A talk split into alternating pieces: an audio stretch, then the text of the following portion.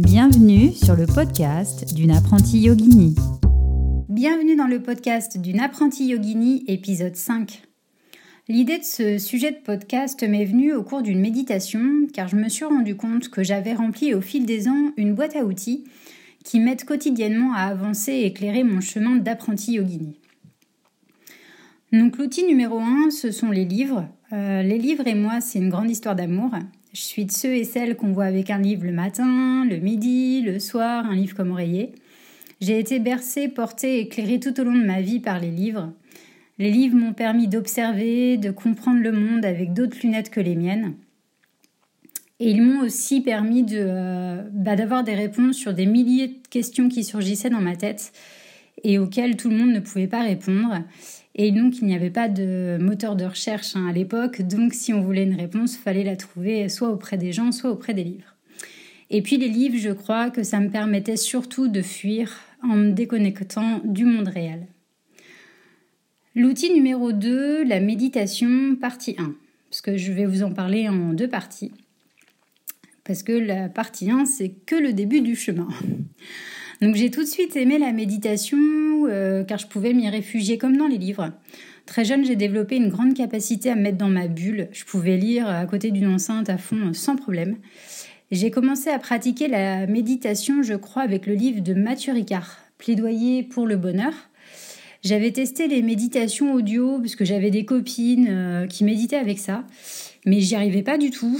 Euh, les voix, ça m'agaçait.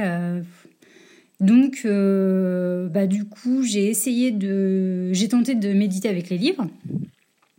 Et donc, dans les livres, euh, ils proposaient différentes approches de méditation, comme par exemple, euh, c'était surtout des méditations de concentration que j'avais vues. donc, par exemple, la concentration sur les sons ou sur le souffle.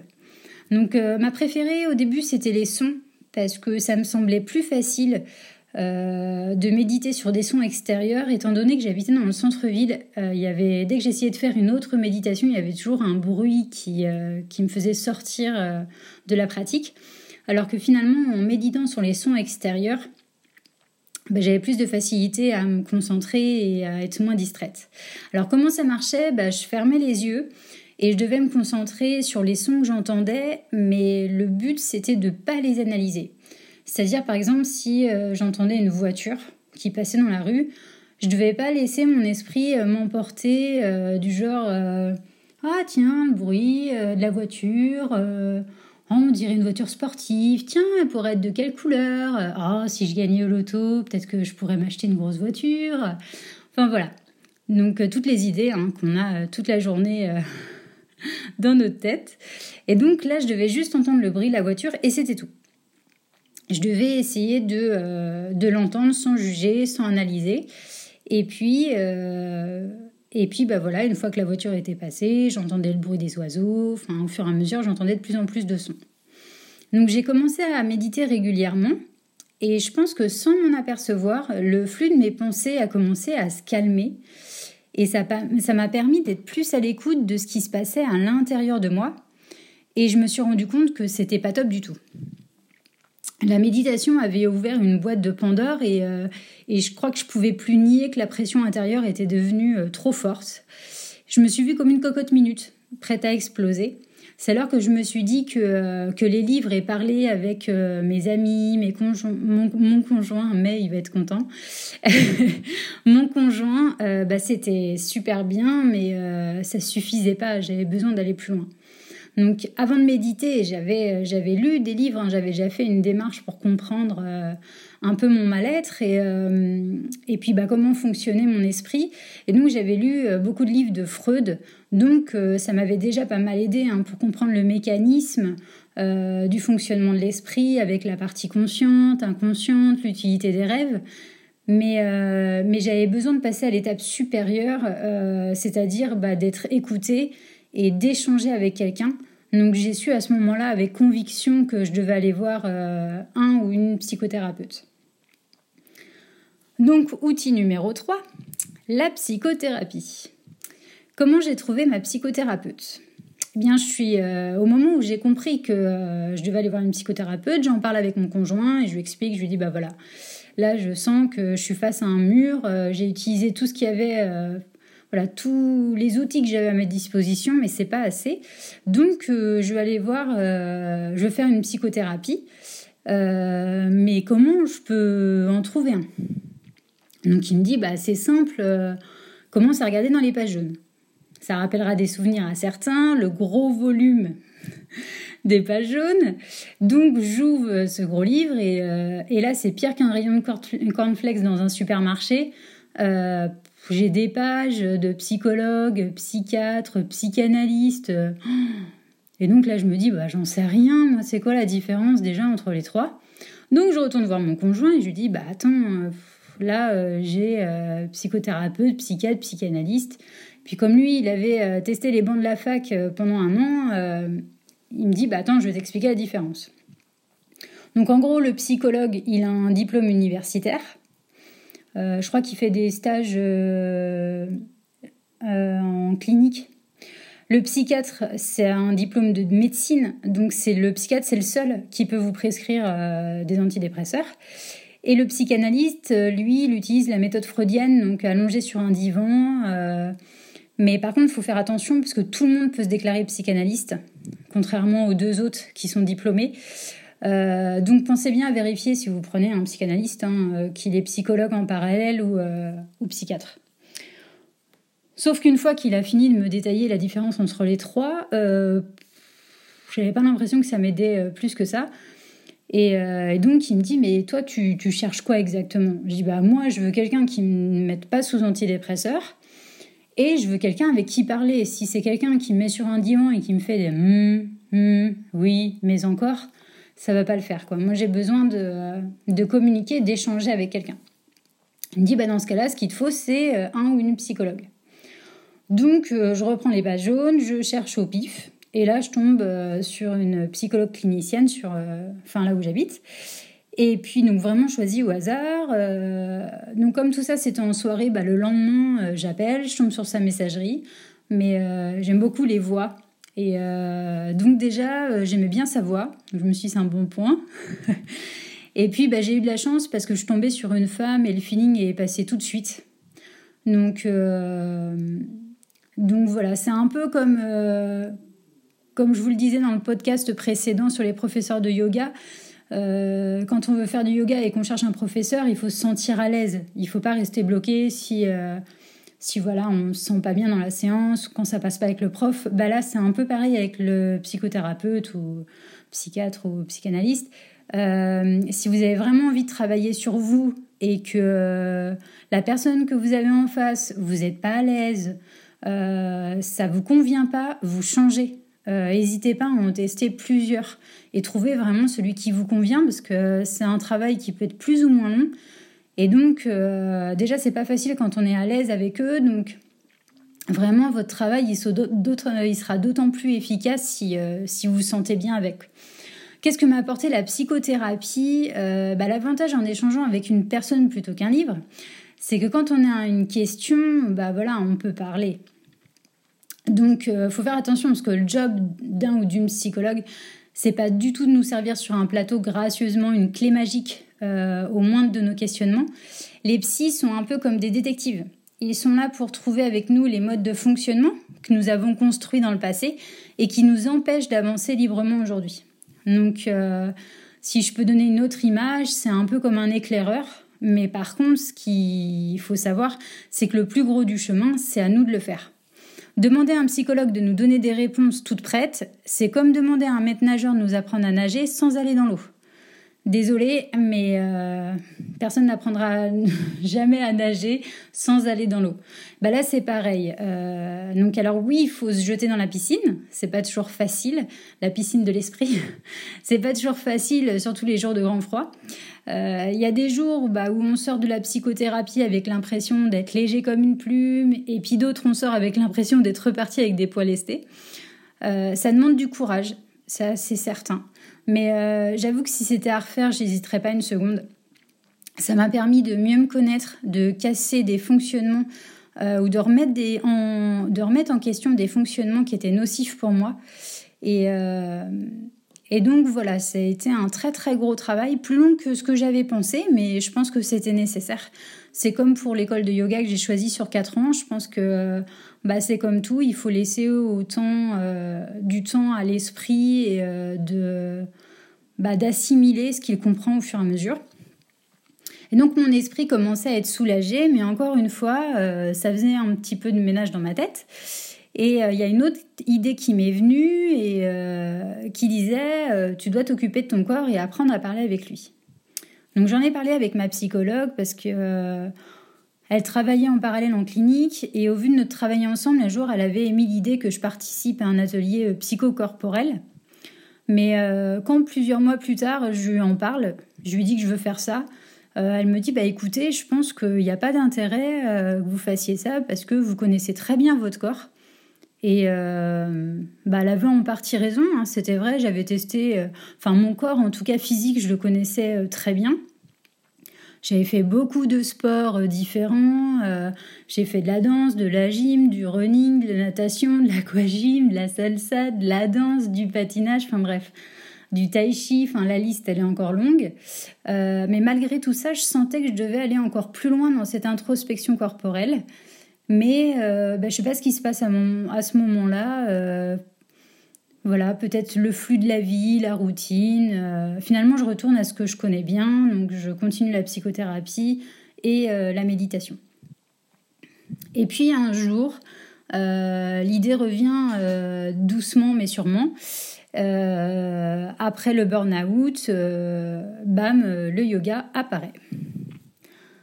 Alors, donc là, on est à la, dans la boîte à outils, on est à l'outil numéro 4, le yoga. Euh, le yoga, bah, pour moi, c'est la psychothérapie du corps. Donc, euh, qu'est-ce que m'a appris euh, le yoga?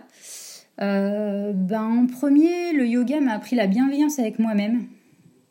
En psychothérapie, on avait déjà découvert que, mais je pense que je suis pas la seule, on est quand même beaucoup à être plutôt violent envers nous-mêmes, sans s'en rendre compte parfois.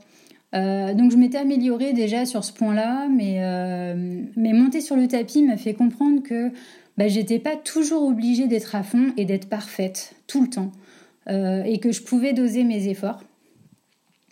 Donc ce qui m'a appris dans un deuxième temps le lâcher prise dans l'inconfort grâce à la respiration. Apprendre à lâcher prise dans les postures inconfortables grâce à la respiration, bah, ça m'aide beaucoup dans la vie quotidienne quand, euh, par exemple, il y a une situation désagréable qui se présente face à moi, je me pose, euh, je respire, je réfléchis calmement au lieu de m'énerver en apnée. C'est pas toujours le cas, hein. mais euh, parce qu'encore une fois, il y a des jours plus faciles que d'autres. Hein. on n'est pas parfait. on reste des humains, parce que si on était parfait, faut pas l'oublier, on serait aussi des machines. mais on avance un pas après l'autre. Et puis bah, aujourd'hui, je me surprends à adorer des postures en yoga que je détestais car euh, bah, maintenant je sais aussi que j'en ai besoin euh, parce que ça libère et que ça relâche des zones tendues et qu'après je me sentirai plus légère. Alors attention, euh, comment on différencie une posture inconfortable d'une posture douloureuse où on va se faire mal? La posture inconfortable, c'est un j'aime pas. ça, ça tire, on n'est pas très à l'aise, parfois même on commence à maudire le professeur, on compte les minutes, mais en, aucun cas on, on, redescend. on ressent une douleur vive. Euh, mais si la posture est douloureuse, c'est un ça me fait mal. Et là, on ne force pas. On arrête. Trop de volontarisme, ça fait des dégâts. Donc, bien sûr, euh, pas sur, euh, pas quand vous faites une fois une posture. Euh, bon, bah, si vous forcez trop, vous avez toujours des risques de vous faire mal, de toute façon. Mais, euh, mais c'est surtout que si vous forcez à chaque fois à long terme, c'est sûr, ça va finir par casser. Et ça, entre guillemets, ça vaut pour toutes les activités physiques. Hein. Et donc, ça, j'avoue qu'au début, bah, c'était vraiment pas facile pour moi, car j'étais pas du tout souple. Et donc, bah, faire la différence entre, entre les deux, euh, bah, c'était pas toujours facile de se dire bah, est-ce que là ça me fait mal ou est-ce que j'aime pas? Et puis bah, en fait, euh, j'ai décidé de me faire confiance. Donc euh, quand vraiment j'avais des doutes, donc j'essayais quand même. et si vraiment j'avais le doute, bah, je forçais pas. Je prenais le parti de me dire c'est pas grave, tu mettras beaucoup plus longtemps à réussir à faire cette posture. Peut-être même que bah voilà, tu n'y arriveras pas, mais euh, t'avances, t'essayes un petit peu plus à chaque fois, et euh, mais sans violence quoi. Donc je forçais pas, on en revenait à la bienveillance avec soi-même. Et maintenant avec l'expérience, j'arrive à faire la différence entre un j'aime pas et ça me fait mal. Euh, en trois, le yoga, ça m'a appris, ou ça m'apprend, hein, parce que le travail n'est jamais fini, à parler avec mon corps. Je vous disais tout à l'heure que j'avais eu l'intuition qu'il fallait que j'aille plus loin dans la connaissance de mon corps. Et le yoga m'aide beaucoup à aimer mon corps tel qu'il est. J'apprends à lui faire confiance, j'apprends à le remercier aussi. si je devais donner une image du yoga, ce serait un peu les câbles de connexion qui entre l'UC et l'écran ou un peu le chargeur entre la prise et l'ordinateur. Euh, apprendre à se connecter à soi.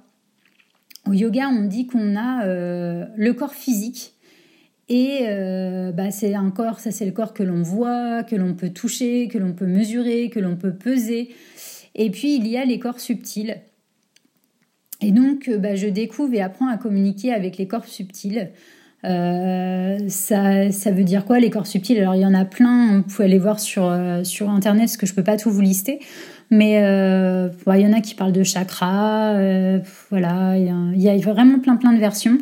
mais en gros, ça m'a permis de développer, en tout cas d'avoir plus facilement accès à mon intuition, de mieux sentir, venir, gérer et comprendre mes émotions de créer une espèce, une, sorte d'espace intérieur, euh, comme si j'avais ouvert euh, les portes et les fenêtres d'une maison restée fermée depuis des décennies.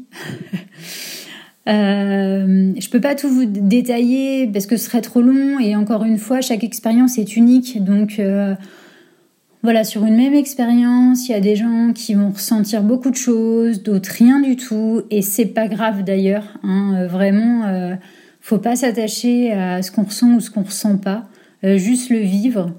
Et puis, euh, en gros, euh, c'est ce dont j'avais besoin pour avancer dans mon cheminement de développement personnel. Quoi.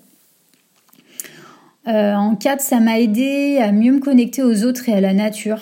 Parce que bah, en étant plus, enfin, plus bienveillant envers moi, j'ai appris à poser des limites. Alors ça, c'est le yoga et la psychothérapie hein, qui m'a aussi appris ça, à poser des limites. Euh, sans pour autant me fermer au monde, bien au contraire. Euh, mais parfois, il faut savoir dire non. Euh, à chaque fois qu'on ferme une porte, il y en a toujours une autre qui s'ouvre. Et, et plus, plus votre vie, plus vous acceptez d'être honnête avec vous-même et de dire bah non, là ça me correspond pas, oui, ça, oui, ça, oui, oui, complètement. Et bah plus votre vie va ressembler, euh, en tout cas pour moi ça a marché, hein, mais euh, je l'ai vu sur d'autres personnes, ça veut pas dire que c'est la solution miracle, mais en tout cas votre vie elle commence à ressembler euh, à ce dont vous avez besoin. attention, la vie vous apporte ce dont vous avez besoin, pas forcément toujours ce dont vous avez envie. Il y a une différence entre les deux. Mais, mais voilà, je ne dis pas que le choisir, choisir d'être soi-même, c'est pas le chemin forcément le plus facile. Mais en tout cas, c'est celui qui nous permet d'être euh, le plus en cohérence avec soi-même et avec ce qu'on ressent. Et, et donc, bah, de, de plus être. J'aime pas trop le mot bien-être, mais bon, je pense que vous voyez à peu près ce que je veux dire. Donc j'ai senti voilà plus de cohérence entre ce que je pensais et la vie que je menais. Euh, et puis côté nature, alors je pense que ça c'est c'est aussi le yoga, hein, mais c'est de de plus vivre en ville et de vivre à la campagne. Euh, voilà, je marche pieds nus dans l'herbe, euh, je, je médite allongée dans l'herbe ou assise dans l'herbe, je fais du yoga dehors je fais, du je fais des câlins aux arbres. Ça, ça peut paraître bizarre, mais, euh, mais finalement, euh, c'était un peu comme des retrouvailles. Euh, moi, j'avais très très peur de la nature quand j'étais petite. J'étais hypersensible, donc Dès qu'il y avait une coccinelle, j'avais l'impression que c'était un dinosaure. Enfin, vraiment, j'avais des très très gros problèmes euh, avec le contact et la nature.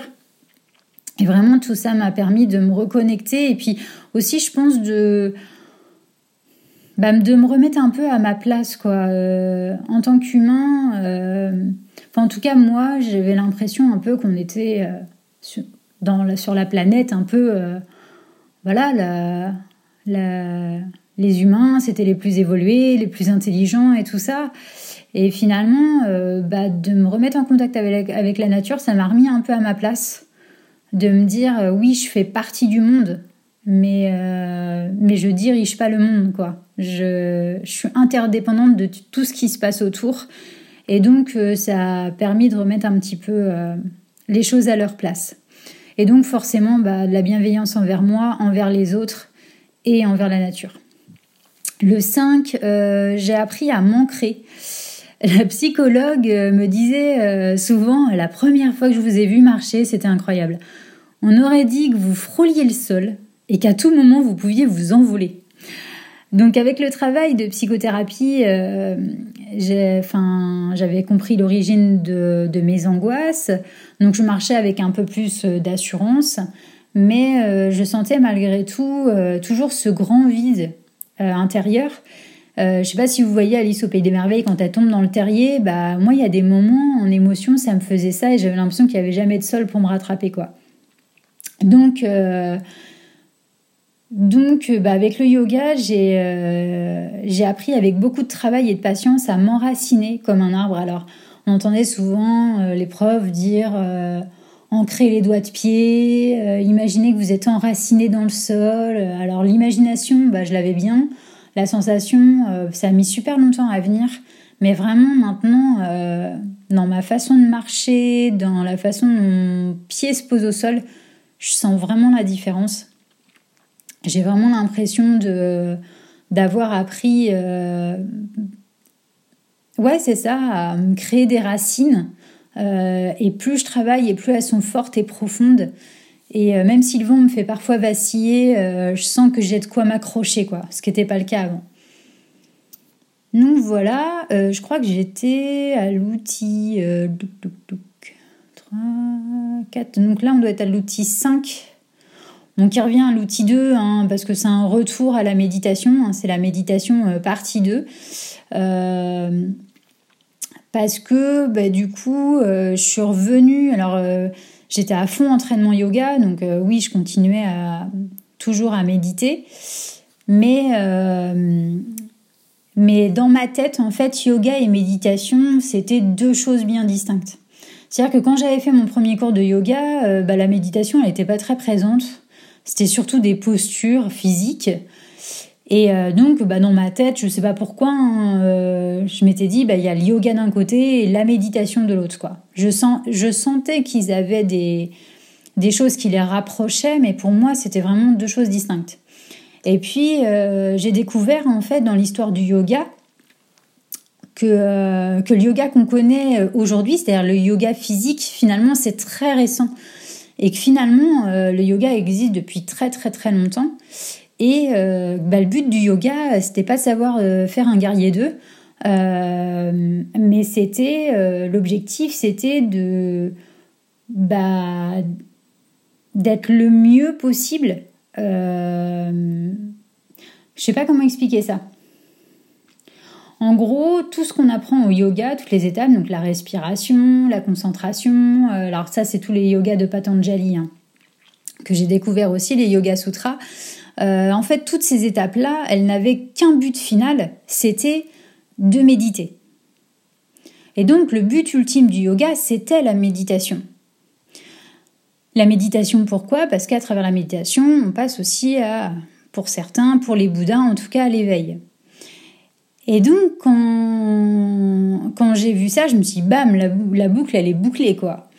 Donc, euh, donc bah, j'ai compris que tout ça, c'était complémentaire et que finalement, bah, le yoga et la méditation, on les sépare, nous, euh, sur les sites, etc. Mais en fait, la méditation fait partie intégrante du yoga. Il faut savoir que dans les premiers yogas, les postures physiques, ça n'existait même pas. Donc, donc voilà, je me rends compte vraiment que bah, dans le yoga, je, suis bien à ma place, je suis là où il, faut être. Et puis, bah, par contre, dans la méditation, comme pour la psychothérapie, je fais le constat que bah, les livres me limitent dans ma pratique et, et que j'ai besoin de rencontrer des maîtres qui peuvent m'accompagner et, euh, et puis euh, m'éclairer sur ma pratique. Euh, encore une fois, c'est pas faire à ma place, mais ça me donne des points de repère. Et puis d'échanger encore une fois avec des personnes plutôt qu'avec des livres. Donc la méditation, ça m'a aidé en plus de la psychothérapie à gérer mes crises d'angoisse. La psychothérapie trouvait le point d'origine de mes crises d'angoisse et la méditation bouddhiste, dont la tradition Bonne, euh, m'ont beaucoup aidé à ne pas. Euh, alors ça, ça peut paraître, euh, c'est une idée qui est peut-être très très abstraite pour certaines personnes, mais pour ceux qui font de la méditation, on est dit souvent il ne faut pas saisir. Quand on vit un événement, il faut le vivre, mais il ne faut pas l'attraper, vouloir le conserver, le bloquer. et donc, il en va de même pour les émotions. Euh, pour expliquer un petit peu tout ça, il y a peut-être sous une forme d'image qui sera un peu plus claire. Euh, il y a un moine, alors je crois que ça se dit Mingyur, mais je suis pas du tout sûre, euh, qui expliquait ça dans une conférence et ça m'a parlé tout de suite, qui expliquait que nos pensées, c'est comme être au milieu d'une rivière, avec un fort courant. Au début, on se laisse submerger par la rivière, qui sont nos pensées on se noie, on, des fois on sort la tête, mais on peut vite être submergé, on est complètement dirigé et dépendant d'elle. Et en fait, la méditation, ça va nous apprendre à sortir de cette rivière, à venir s'asseoir sur le bord de la rivière. On la regarde, elle est là, elle disparaît pas, elle est toujours là, on la regarde de l'extérieur, mais on n'est plus dirigé par elle. Alors évidemment, il y a des moments dans notre vie où on va retomber dans la rivière. Mais plus on va travailler la méditation, et plus on va se rendre compte euh, vite qu'on est tombé dedans, et donc on va ressortir aussi de plus en plus vite. Eh ben, les émotions, c'était euh, à peu près le même travail. C'est-à-dire que euh, je me laissais aussi autant embarquer par mes pensées que par mes émotions. Et donc là, j'apprends à ne pas les laisser me posséder, mais à les regarder passer sans les juger et sans les saisir. Ça, c'est un travail qui est beaucoup plus difficile hein, pour moi, mais, euh, mais je me rends compte, pareil, à force de ne pas lâcher, que ça commence à, à vraiment fonctionner. Bah voilà, je, je crois que j'ai à peu près fait le tour de, euh, de ma boîte à outils. Euh, voilà, je me suis dit que euh, qu'il y avait peut-être quelques outils là-dedans qui pourraient vous être utiles et que c'était dommage de bah, de pas les partager. Après tout ce que tout ça c'est une histoire de vie, hein, donc euh, encore une fois sur quand je vous parle des sensations et de ce que j'en ai retiré, c'est hyper hyper perso quoi. Hein. Chacun le vivra heureusement différemment. C'est ce qui fait la beauté du monde aussi. Et euh, donc j'avais envie de terminer ce podcast euh, par, euh, des idées de lecture en fonction des thèmes. par quoi est-ce que je vais commencer? Touk, touk, Eh ben, en développement personnel, j'ai beaucoup aimé. alors, je vais vous retrouver le titre, ce que j'ai cherché tout à l'heure. Voilà, ta deuxième vie commence quand tu comprends que tu n'en as qu'une, de Raphaël Giordano. Euh, alors c'est une phrase de Confucius, hein, le titre de son livre, mais euh, vraiment j'ai beaucoup beaucoup aimé son livre. Je l'ai beaucoup euh, prêté d'ailleurs. Ça c'est sur le développement personnel. en développement personnel aussi, j'ai beaucoup aimé Bienveillant avec soi-même, pouvoir compter sur soi de Christophe Carré. Au niveau psychologique, euh, bah voilà, j'ai lu les livres de Freud, hein, mais euh, voilà, il y a Nietzsche, il y, en a plein, plein, plein. Euh, ce que j'affectionne particulièrement, c'est les romans d'Irving Yalom. donc, il a une très, très grosse collection. En fait, Irving Yalom, alors ça s'écrit I-R-V-I-N, Y-A-L-O-M. C'est un professeur de psychiatrie à Stanford. Il est auteur de fiction philosophique et psychothérapie. donc il faut aussi bien des romans, mais que des livres aussi pour des psychothérapeutes. Et vraiment, voilà. Après, on aime ou on n'aime pas, mais moi j'ai lu quasiment tous ses livres. Euh, au yoga, bah, les Yoga Sutras de Patanjali.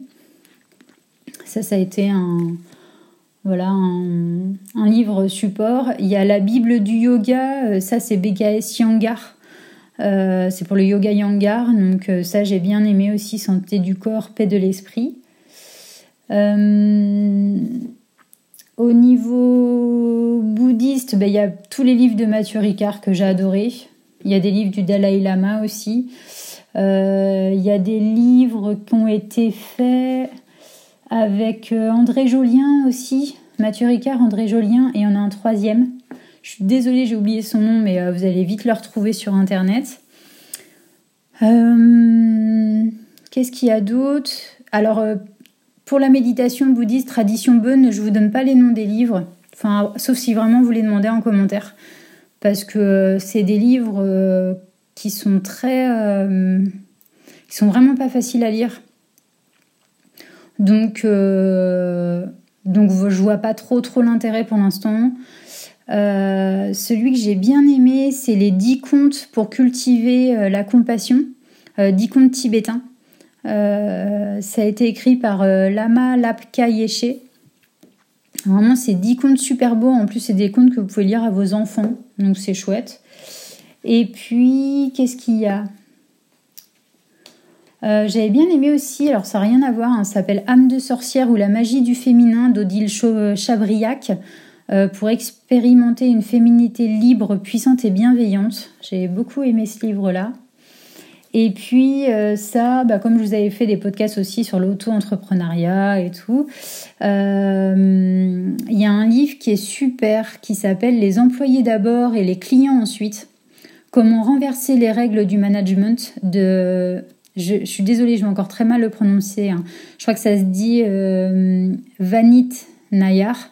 Ça s'écrit V-I-N-E-E-T, plus loin, Nayar, N-A-Y-A-R. Et en gros, euh, voilà, c'est un PDG qui a, repris une multinationale indienne et euh, qui a tout changé, quoi. Donc, il a vraiment renversé les règles conventionnelles du management et en mettant en fait tout simplement la direction au service des employés. donc, ouais, c'est, j'ai vraiment beaucoup beaucoup aimé ce livre. Donc, bah voilà, je me suis dit que ça vous donnerait des petites idées de lecture si besoin. Bah, je vous remercie beaucoup d'avoir écouté ce podcast. Euh, si vous avez des questions, bien évidemment, n'hésitez pas à les mettre en commentaire. Si vous avez aimé, n'hésitez pas à mettre des petites étoiles. Euh, et puis, bah, si ça vous a plu, aussi à le, à le partager autour de vous. Et puis, euh, bah, si vous voulez aussi me suivre, j'ai un compte Instagram qui s'appelle Yogi BTL. Eh bien, je vous souhaite une belle soirée, une belle journée. À très bientôt!